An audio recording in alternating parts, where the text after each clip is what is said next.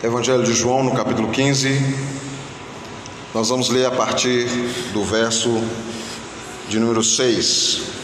João 15, de 6 a 11, diz assim a palavra de Deus: Se alguém não permanecer em mim, será lançado fora à semelhança do ramo e secará. E o apanham e lançam no fogo e o queimam. Se permanecerdes em mim e as minhas palavras permanecerem em vós, pedireis o que quiserdes e vos será feito. Nisto é glorificado o meu Pai, em que deis muito frutos, e assim vos tornareis meus discípulos. Como o Pai me amou, também eu vos amei. Permanecei no meu amor. Se guardardes os meus mandamentos, permanecereis no meu amor, assim como também eu tenho guardado os mandamentos de meu Pai, e no seu amor permaneço. Tenho-vos dito essas coisas para que meu gozo seja, esteja em vós e o vosso gozo seja completo. Tenho-vos dito essas coisas para que o meu gozo esteja em vós e o vosso gozo seja completo. Irmãos, aqueles que gostam de desfrutar da plataforma do YouTube, mas não do YouTube Premium, mas de uma forma gratuita, sabe o quanto nós temos por várias vezes é, sido interrompidos em nossa programação por causa dos comerciais que é, no meio dos nossos vídeos é, passam. Às vezes até cinco comerciais, dependendo do tamanho do vídeo que você está assistindo. Uma insistência muito grande para que você não feche o vídeo ou para que você clique no botão que está do lado direito ou do lado esquerdo da sua tela. E muitas vezes, meus irmãos, ah, mesmo não usando a, a expressão é, você precisa ser feliz, o que esses vídeos é, vão trazer para você é justamente essa questão. Eles nem tanto falam sobre o produto ou sobre o serviço que estão é, divulgando, mas a temática de todas aquelas propagandas é: você precisa ser feliz. Seja propaganda de banco, seja propaganda de alguma empresa, seja propaganda de algum investimento. A ideia é de que se você adquirir o produto ali anunciado, no final das contas você será feliz. Meus irmãos, se a coisa fosse tão fácil assim, num simples apertar de um botão, no simples acessar de uma página, no simples ingressar num plano de investimento, a coisa seria realmente muito boa para cada um de nós. Bastava nos é, indicar tudo isso aos nossos amigos e a coisa seria feita. Não está dizendo aqui que você não deva fazer investimento, pelo contrário, se você tem, o que você tem que fazer é isso mesmo. Se você poupa, o que você tem que fazer é de fato investir. Mas o que eu estou dizendo é que a felicidade não está nessas coisas como eles pretendem dizer. O consolo e o conforto, a nossa segurança, não vem a partir de um simples ingressar em um plano ou na compra de um produto. A felicidade verdadeira vai além disso. E somente os crentes, somente os filhos de Deus são os realmente felizes. E é isso que a palavra de Deus nos mostra na noite desse dia. Meus irmãos, o Senhor Jesus está consolando e confortando os seus discípulos, dizendo: Vocês são e serão felizes. Vocês são filhos de Deus. Vocês de fato vão conhecer a verdadeira felicidade. Vocês de fato vão ter a verdadeira felicidade dentro de vocês. E Jesus está falando isso na segunda parte da parábola que nós conhecemos como parábola da videira. Essa parábola que nós começamos a estudar há cerca de um mês atrás. E agora nós chegamos aqui a partir do verso de número 6, embora tenhamos tocado nele na outra mensagem, hoje nós vamos entrar mais profundamente dentro é, do seu assunto. E a partir deste verso, nós vemos que esse texto fala sobre a, a, permanência em Cristo, no sentido de que essa permanência em Cristo aponta para o fato de que pertencemos ao Senhor Jesus. Quem não pertence, não permanece. O texto está falando da verdadeira felicidade com base no relacionamento do verdadeiro amor. A verdadeira felicidade só vem com base no relacionamento. Não é com base em compra, não é com base em investimento, não é com base é, em confiança em qualquer outra coisa senão em um relacionamento. E este relacionamento é o relacionamento com Deus, o verdadeiro amor. Então, está falando do relacionamento que visa a felicidade nossa. O que interessa verdadeiramente ao Filho de Deus é estar envolvido neste relacionamento perfeito por meio da permanência no amor de Cristo. É isso que nos sustenta, é isso que nos fará, no final das contas, conhecer e atingir a felicidade total. Essa permanência em Cristo é, vai nos render muitos resultados. Então, na noite desse dia, baseados nesse texto, nós vamos ver que devemos permanecer em Cristo para glorificar a Deus com nossos frutos e ter a alegria dele em nós. Devemos permanecer em Cristo para glorificar a Deus com os nossos frutos e ter a alegria dele em nós. Então, nosso primeiro ponto aí diz que você deve permanecer em Cristo. O verso de número 6 nos diz as seguintes palavras: Se alguém não permanecer em mim, será lançado fora à semelhança do ramo e secará, e o apanham e lançam no fogo e o queimam. Essa é a palavra de Jesus para os seus discípulos. Mas veja bem, meus irmãos, ah, são duras as palavras, mas ah, essas palavras são, apesar de sua firmeza, elas nos são consoladoras. Cristo está falando da permanência nele, e esses que permanecem são, de fato, os consolados. E o que significa essa permanência em Cristo? Nós já começamos a dizer na semana, no sermão anterior, a esse, dos versos 1 a 5, nós podemos ver então, meus irmãos, que essa permanência é a atitude de manter o hábito de uma constante comunhão com Cristo. É viver na dependência de Cristo, é confiar nas provisões e nas promessas de Cristo, é fazer dele a nossa única e verdadeira fonte de vida.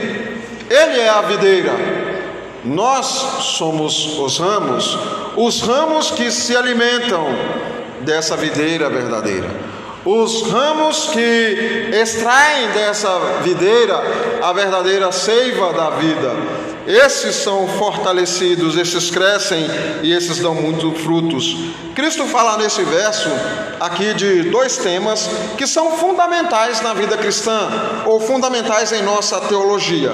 Ele fala de eleição e fala de reprovação.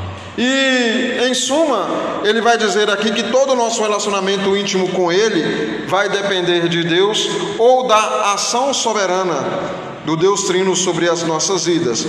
E pensando nisso, desde o verso 1, ele apresenta o Pai como aquele que cuida da videira.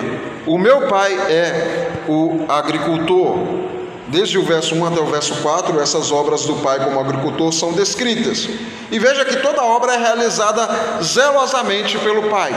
E uma dessas obras é justamente cortar o ramo infrutífero e cuidar, nutrir e limpar aquele ramo que dá muitos frutos. Os infrutíferos são cortados. E veja bem, eles secam e são tornados em alimentos do fogo. Jesus aqui, meus irmãos, está fazendo alusão, está é, remetendo ah, ao servo ou aquele que durante um tempo esteve entre eles ali, está se referindo a Judas, como nós dissemos no sermão anterior. E veja bem que Judas esteve com Cristo, Judas andou com Cristo do mesmo modo como os outros discípulos andaram e estiveram, receberam o mesmo ensino, praticou as mesmas obras junto com os discípulos de Cristo, tanto que ninguém desconfiava que Judas fosse o traidor.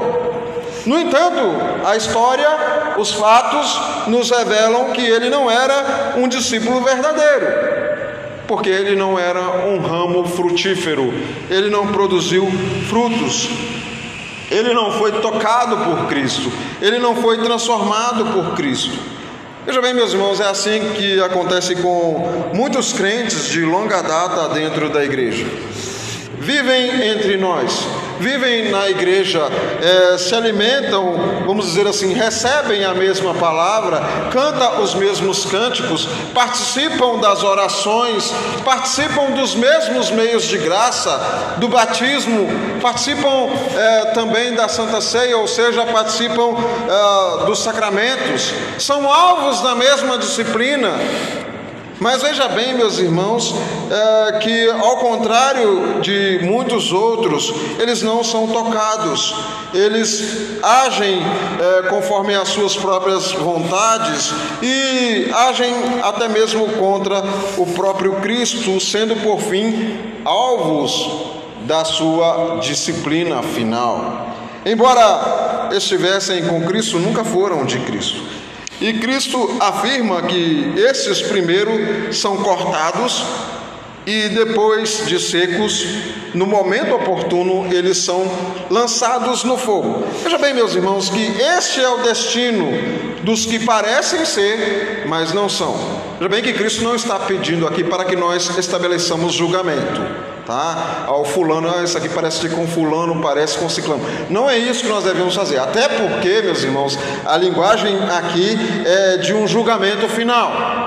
Tá? É daquele que realmente é lançado fora do reino de Deus, é tirado da parte do, do reino de Deus. Então veja bem que este é o destino. Os rebeldes, os desobedientes, os incrédulos, eles são excluídos da presença de Deus até que sejam finalmente destinados ao fogo. E o fogo aqui simboliza justamente o julgamento. Jesus está com essas palavras, com todo esse ensino, é, fazendo referência ao texto de Ezequiel no capítulo 15, nos versos 1 a 8. E esse texto nos fala que Israel é essa videira inútil, essa videira infrutífera, que não estava cumprindo os propósitos de Deus. O povo de Judá não estava é, cumprindo o seu papel entre as nações, porque em lugar de apontar o único e verdadeiro Deus, este povo estava indo pelo caminho da idolatria.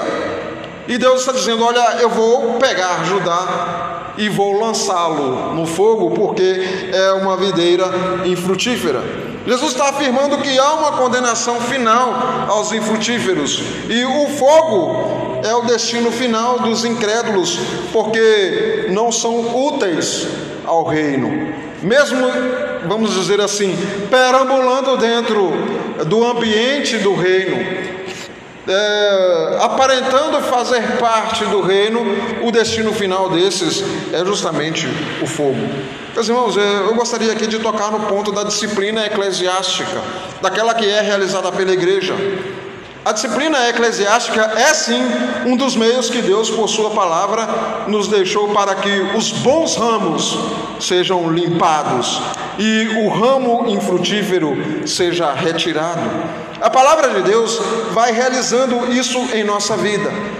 A, a, nossa disciplina começa a partir da pregação, a partir, a partir da meditação na Escritura. Aqui nós somos instruídos a viver de modo a agradar a Deus. Nós somos prevenidos acerca daquilo que acontece aos desobedientes. Nosso caminho vai sendo iluminado por esta palavra que é lâmpada para os nossos pés e luz para os nossos caminhos. A partir da pregação, nós vamos crescendo mais e mais, nós vamos conhecendo mais e mais ao Senhor Jesus Cristo. O ramo infrutífero recebe a mesma palavra, recebe a mesma pregação, medita na mesma escritura, por assim dizer. Mas esse ramo infrutífero vai sendo a partir da mesma palavra identificado. Muitas vezes, primeiramente para si mesmo, recebe a palavra e, em lugar de acolher a palavra como a semente semeada, é, este ramo infrutífero se defende da palavra. Ele se endurece contra a palavra. Ele ouve a verdade, mas se posiciona de uma forma rebelde e vai endurecendo o coração. E a partir daí o que vem é a sua própria destruição. Então, o fiel exercício da disciplina dentro da igreja, sendo realizada de forma correta, de forma bíblica, é, serve para tratar os crentes e os que a ela se submetem, mesmo sentindo muita dor proveniente do corte das lâminas afiadas do agricultor. Mesmo assim, este recebendo a disciplina, se submetendo a ela, ele alcança grandes resultados ele é feliz, ele é abençoado por Deus. Ao contrário dos que se endurecem, esses colhem os frutos de sua desobediência, sendo afastados de Deus, sendo cortados.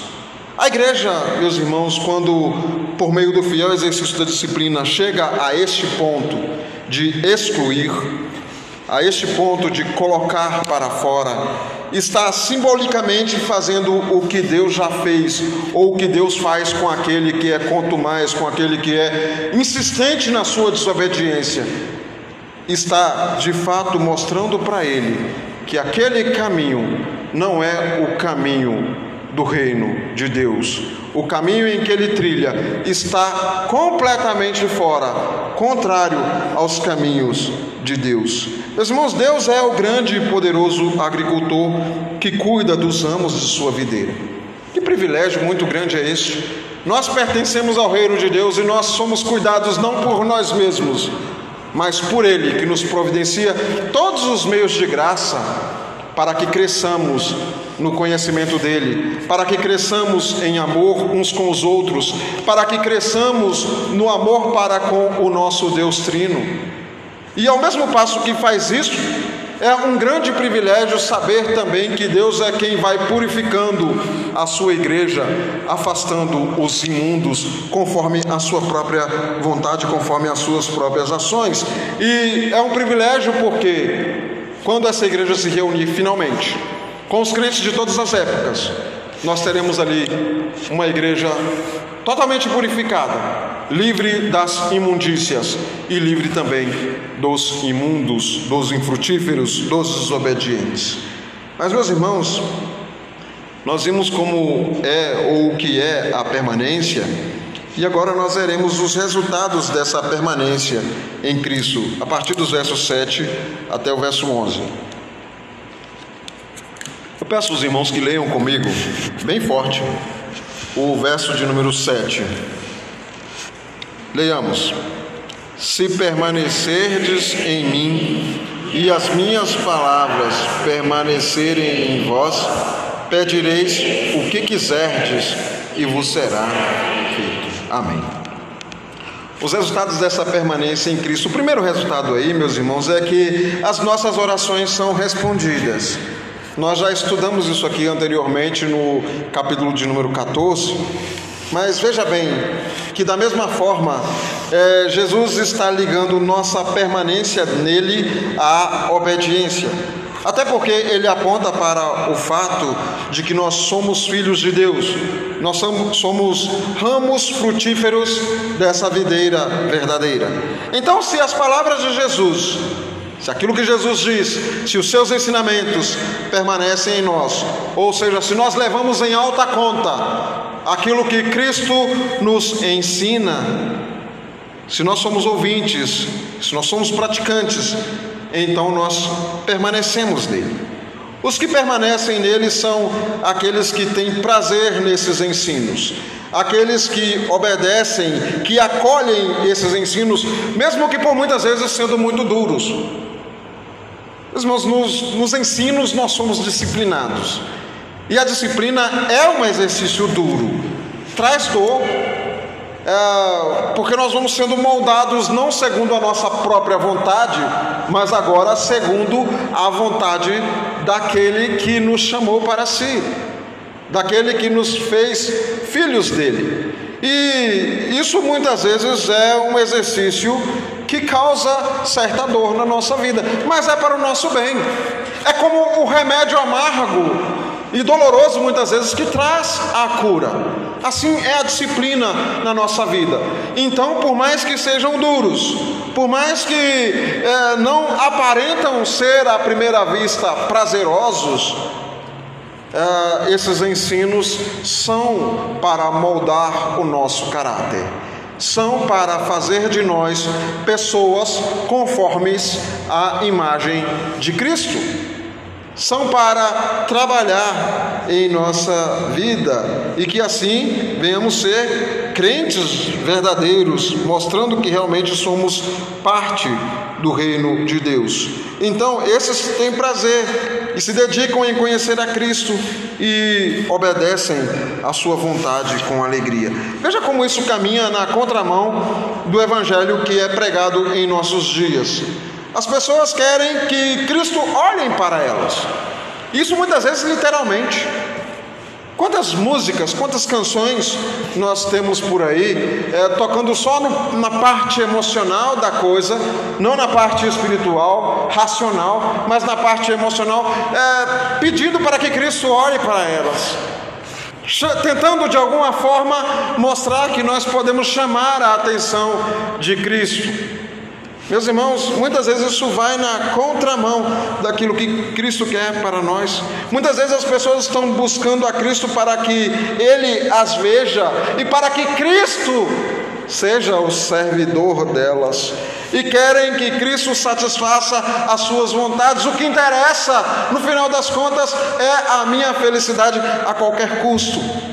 Cristo está falando de um relacionamento que é um relacionamento perfeito com Ele mas esse relacionamento perfeito com Ele é demonstrado na submissão à Sua vontade.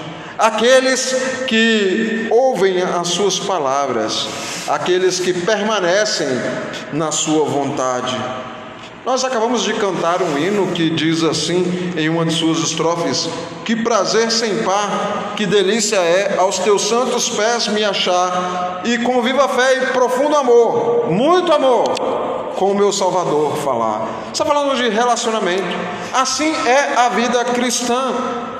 Quando nós percebemos que a nossa vida com Cristo não é ah, algo apenas para cumprir um ritual, mas é uma vida deliciosa, quando nós percebemos que nós estamos aos pés daquele que nos resgatou, quando nós é, entendemos que Ele nos concedeu a capacidade de crer nele, é, esse relacionamento de fato é um relacionamento íntimo e cheio de muito amor, então nós podemos expor as coisas do nosso coração ao nosso Salvador. Meus irmãos, o crente verdadeiro age dessa forma, reconhece tudo o que Cristo faz e se curva ao seu senhorio. O texto que nós lemos lá de Apocalipse no capítulo 4 mostra que os anciãos se prostrando e adorando ao que se encontram no trono e depositam as suas coroas diante do trono e proclamam: Tu és digno, Senhor e Deus nosso, de receber a glória, de receber a honra e o poder. Meus irmãos, o servo verdadeiro sempre vê Deus como aquele que é digno é isso que nós fazemos no culto ao Senhor. Todas as vezes que nós vimos a esse recinto cultuar a Deus, nós estamos dizendo: Senhor, aqui nós estamos. As nossas coroas são postas diante de Ti, Senhor, porque nós reconhecemos que somente Tu és digno de receber toda honra, glória e poder. O rebelde não vê dessa forma. O rebelde se vê como digno. Ele não se curva, ele quer que Cristo curve e realize os seus desejos. Mas a nossa recompensa é muito maior do que a deste. A nossa recompensa é que as nossas orações são respondidas. Cristo diz assim: Pedireis o que quiserdes, e vos será feito. Como o evangelho de hoje gosta de distorcer essas palavras é, com base nessas palavras, tiradas do seu contexto maior aqui, é que eles firmam a teologia da confissão positiva. Você pode pedir o que você quiser que Deus vai te dar. Não tenha é, no seu coração é, a incredulidade. Peça o que você quiser, que Deus vai te conceder. Meus irmãos, Cristo não está falando aqui dessa forma. Ele não está prometendo isso para mim e para você. Pelo contrário, ele está prometendo muito mais. Ele está prometendo algo que os bens materiais, ele está prometendo algo que a cura uh, de uma doença não pode trazer. Ele está prometendo vida com ele. Veja bem, que nós precisamos entender que Jesus não está com essas palavras se colocando como servo ao dispor do nosso querer, mas ele está afirmando que as nossas orações são atendidas conforme o seu querer. Veja bem que o que rege este verso são a, a, permanência nas suas palavras, ou seja, as nossas orações serão respondidas em conformidade com a sua vontade. Ele nos ensinou a orar dessa forma. Pai nosso que está nos céus, santificado seja o teu nome, venha o teu reino Seja feita a tua vontade, assim na terra como no céu. Ou seja, é a vontade de Deus que deve prevalecer sobre as nossas vidas. E o que nós fazemos então? Nos submetemos, inclusive na nossa forma de pedir para Deus pedir aquilo que está em conformidade com a sua própria vontade. Jesus está falando aqui de obediência, então ele jamais deixará de nos atender quando pedimos mais fortalecimento da nossa fé, quando pedimos é, mais disposição em servi-lo, quando pedimos mais é, santidade, mais capacidade para nos santificar, quando pedimos para que Ele nos encha do seu espírito, quando pedimos mais capacidade de obedecê-lo, quando pedimos para que sejamos crentes mais fiéis a Ele, porque o que interessa, no final das contas, não é se você tem todas as suas dívidas pagas, o que interessa, no final das contas, não é se a sua saúde está 100%, o que interessa, no final das contas, não é se você tem uma mansão, se você tem bem, se você tem carro, o que interessa, na verdade, o que te diferencia dos outros seres humanos nessa terra é o fato de ser filho de Deus é a sua fidelidade a Deus, é a sua disposição em servi-lo, é o reconhecimento dele como sendo o seu próprio Pai. Veja bem, meus irmãos, em suma, Jesus está nos ensinando que os nossos desejos devem estar intimamente ligados aos desejos dele. E veja bem que o resultado disso tudo aí também, outro resultado é que o Pai é glorificado. Jesus diz assim: Nisto é glorificado meu Pai, em que deis muito fruto, e assim vos tornareis meus discípulos. O Pai é glorificado. Veja bem que as nossas obras de obediência, ou seja, os nossos frutos, eles são obras da ação redentora de Cristo em nossa vida. Então quer dizer que o que você faz de bom, Vamos dizer assim: o que você faz de bom é por causa da obra de Cristo na sua vida. É por causa daquilo que o Espírito Santo aplica da obra de Cristo no seu viver. Para que você não possa se glorificar. Porque quem tem que ser glorificado no final das contas não é você, é o próprio Deus. Então veja bem, meus irmãos, aqui Cristo está nos ensinando a nos humilhar diante dele, reconhecendo que em nós, que de nós mesmos, nada podemos fazer. Afinal de contas, quem nos resgatou dos nossos pecados? Foi cada um de nós que um dia se despertou e disse: Isso aqui está tudo errado, deixa essa vida de lado e eu vou tentar melhorar. Não, você não tinha condição disso, você estava morto nos seus delitos e pecados mas foi a ação soberana de Deus salvando a sua vida. Então nós não temos méritos para colocar diante de Deus e dizer, eu fiz, pois é Ele quem faz tudo em nós. Assim, essas nossas ações vão glorificar o Pai. A resposta do filho também às nossas orações vai glorificar o Pai. Então, tudo isso visa, no final das contas, a glória de Deus, o reconhecimento de Deus.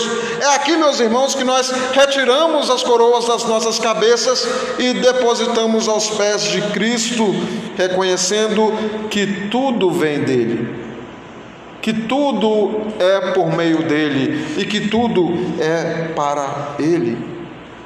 Veja que grande privilégio. Só os filhos de Deus podem lhe render glórias por meio das ações do Filho em sua vida.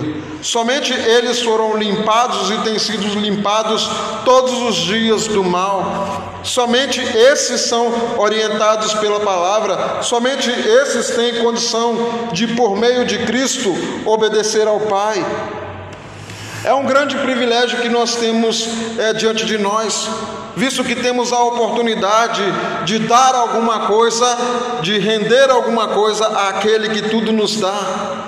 E isso nos confirma, como discípulos de Cristo, é isso que Cristo diz, e assim, glorificando o Pai, por meio da obediência que eu os capacitei a realizar, é que vocês vão se tornando meus discípulos. Veja bem, meus irmãos, é impossível estar em Cristo e não frutificar. É, e quando nós falamos de frutos aqui, nós devemos pensar na situação de obediência a Deus. Tá? É, o, o ato de evangelizar, de proclamar a vontade de Deus, é uma dessas ações. Frutos também aqui é, não está ligado intimamente à ideia de apresentar muitos convertidos a Deus. A Deus, durante a minha vida, é, durante o meu ministério, eu levei 300 pessoas à conversão. Não, até porque a nossa tarefa é pregar. A, a, nossa, o nosso dever é proclamar. O nosso dever é mostrar ao mundo que nós sabemos quem é digno de toda honra, de toda glória de todo louvor e que nós os servimos. Este é o nosso dever como igreja.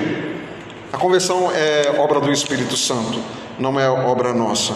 O fato é que a frutificação aqui está ligada à nossa obediência a Deus, nosso prazer em servi-lo, o nosso reconhecimento da sua glória.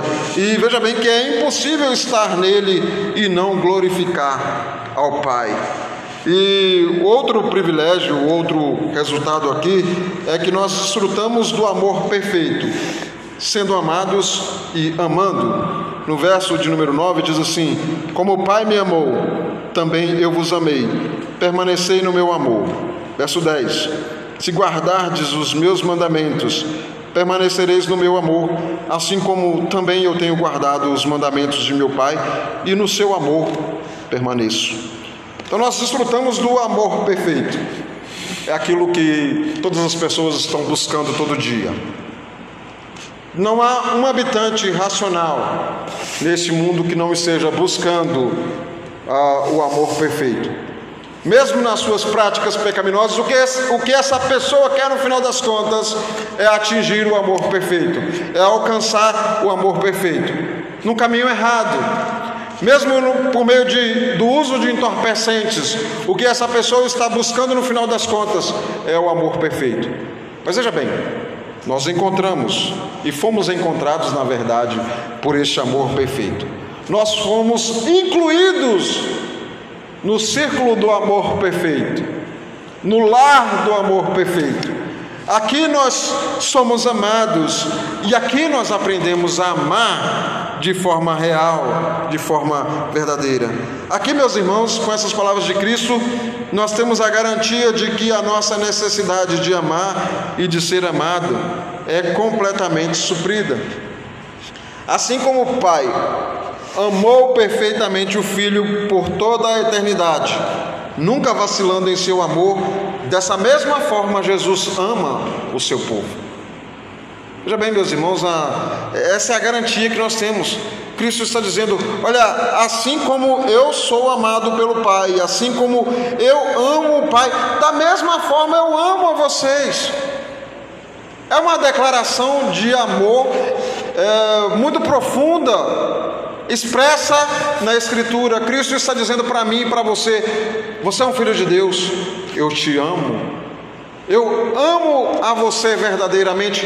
E Jesus Cristo não apenas disse, Jesus realizou isso no, ao nosso favor. Ele deu a sua própria vida para que o meu pecado e o seu pecado fossem retirados, para que a nossa condenação fosse retirada, não restando sobre nós agora nenhuma pena a ser cumprida, porque Ele cumpriu tudo em nosso lugar. E veja bem, Ele está dizendo: Eu amo a vocês. E este é o maior motivo pelo qual nós devemos querer nos aproximar de Cristo. Ele nos ama com amor infinito e um amor inesgotável. Então, permanecer no amor de Cristo é absolutamente essencial se você deseja agradar realmente a Deus.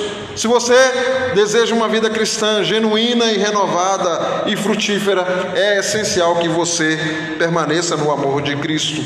Se a sua experiência no amor de Cristo desaparecer, o que vai acontecer é que os mandamentos de Cristo não serão pesados, serão penosos. Servir a Cristo se tornará algo enfadonho. Você passará a realizar as coisas de Deus como se fosse mero ritual. Eu tenho que estar lá.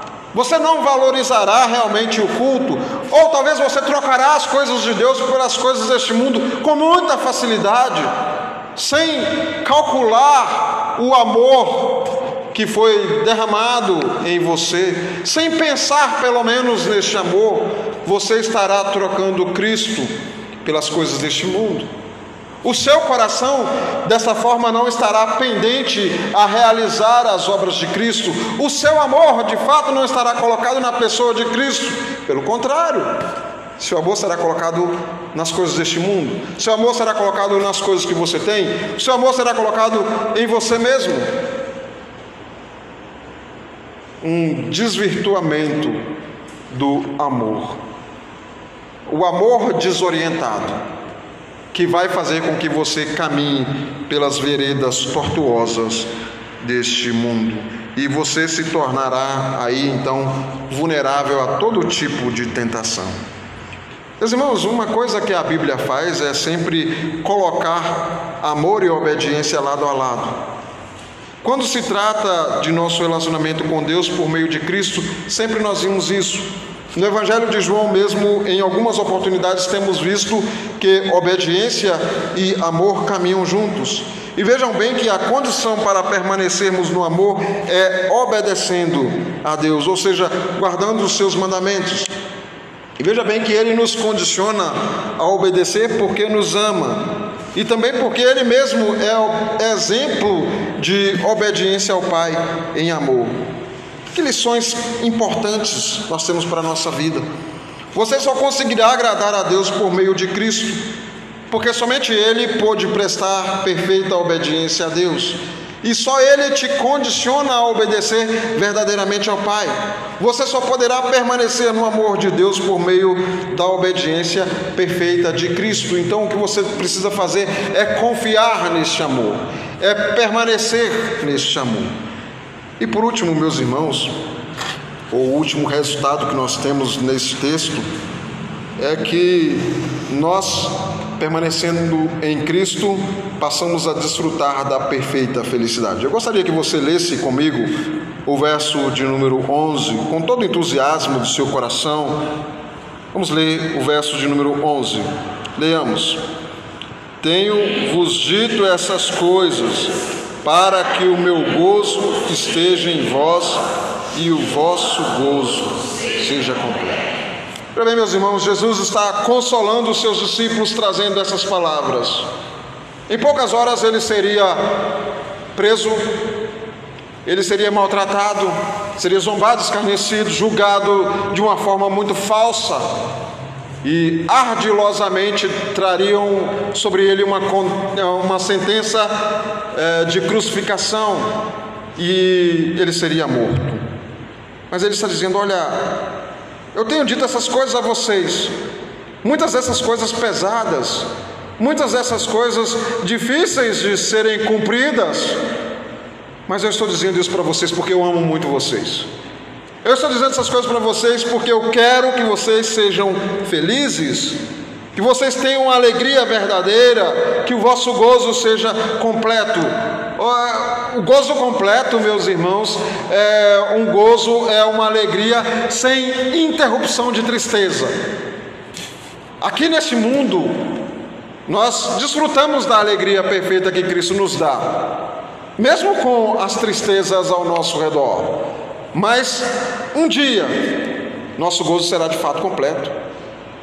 Porque Cristo morreu aquele, naquela noite, ou foi preso e morreu no dia seguinte. E é por causa disso que nós temos o nosso gozo é, completo. Cristo quer que a alegria dele esteja em nossa vida. O que ele deseja é que a felicidade de Deus esteja na sua vida, crente. O que ele deseja é que, é que a alegria de Deus invada o seu ser. Pense no quanto você é imerecedor de tão grande bênção, porque você é um pecador, mas foi redimido pela graça. Mas é isso que Cristo quer, fazer de mim e de você pessoas completamente felizes. É por isso que muitas vezes ao ler as palavras de Cristo, ao ver os seus ensinos, que muitas vezes aparentemente em primeira mão nos parecem pesados, nós entendemos que o que Ele quer de nós não é nos sufocar, não é trazer sobre nós peso, mas aliviar-nos de toda a carga pesada, de todo o cansaço que as coisas desse mundo trazem sobre nós. É aliviar-nos do nosso peso e do pecado que tenazmente nos assedia. Ele quer fazer de mim, de você, pessoas completamente felizes. Cristo supre todas as nossas necessidades. Cristo é quem verdadeiramente trabalha em nossa vida para que sejamos totalmente supridos. É a suficiência de Cristo. Cristo supre as nossas necessidades de perdão. Todos nós temos. E é por isso que nós estamos no reino dele porque fomos perdoados os nossos pecados. Cristo supre as nossas necessidades de amor. O mundo lá fora está em busca desenfreada pelo amor em suas atitudes. Mas nós temos o conhecimento do amor verdadeiro. Cristo é quem supre as nossas necessidades de amor. Cristo supre as nossas necessidades de aceitação. O mundo nos aceita enquanto nós aceitamos aquilo que eles querem. O mundo oferece certa é, capacidade de aceitação, mas tudo condicional, tudo de forma interesseira. Cristo não viu nada em nós, nós não tínhamos nada para oferecê-lo. E ainda assim nos resgatou dos nossos pecados e nos trouxe para Ele. Cristo supre as nossas necessidades de ser correspondidos. Cristo supre ah, as nossas necessidades de consolo e de conforto. Cristo nos satisfaz. A palavra de Deus nos diz que Ele é tudo em todos. Nele nós recebemos graça sobre graça. Ele é todo suficiente. Cristo e mais nada. A nossa suficiência deve ser em Cristo. Então, sendo assim, crente, você não precisa de mais nada, porque se o amor de Deus em Cristo não te consola, não te conforta, nada mais o fará. Se o que Cristo faz por você não te dá consciência de perdão, nada mais o fará. Se o amor derramado na cruz por nós não lhe é suficiente, nada mais lhe será.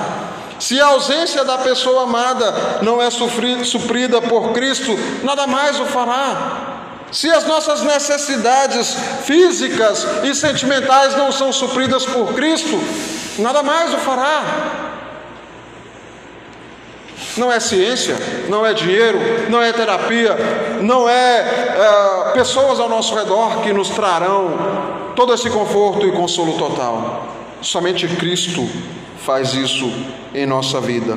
Então, se Cristo não supre as suas necessidades de amar e de ser amado, nada mais vai suprir. Eu estou dizendo essas coisas para vocês, para que o vosso gozo seja completo. Veja bem, meus irmãos, Cristo está prometendo aquilo que a teologia da prosperidade não pode prometer. Ela tenta prometer, mas não consegue cumprir. Cristo está falando, de fato, vocês vão ser felizes em mim. Permaneçam em mim. Permaneçam no meu amor. Reconheçam e se firmem no meu amor. E vocês verão. Eu prometo a vocês, vocês serão felizes para sempre. Que Deus os abençoe. Em nome de Jesus. Amém. Vamos colocar em pé, meus irmãos, vamos orar.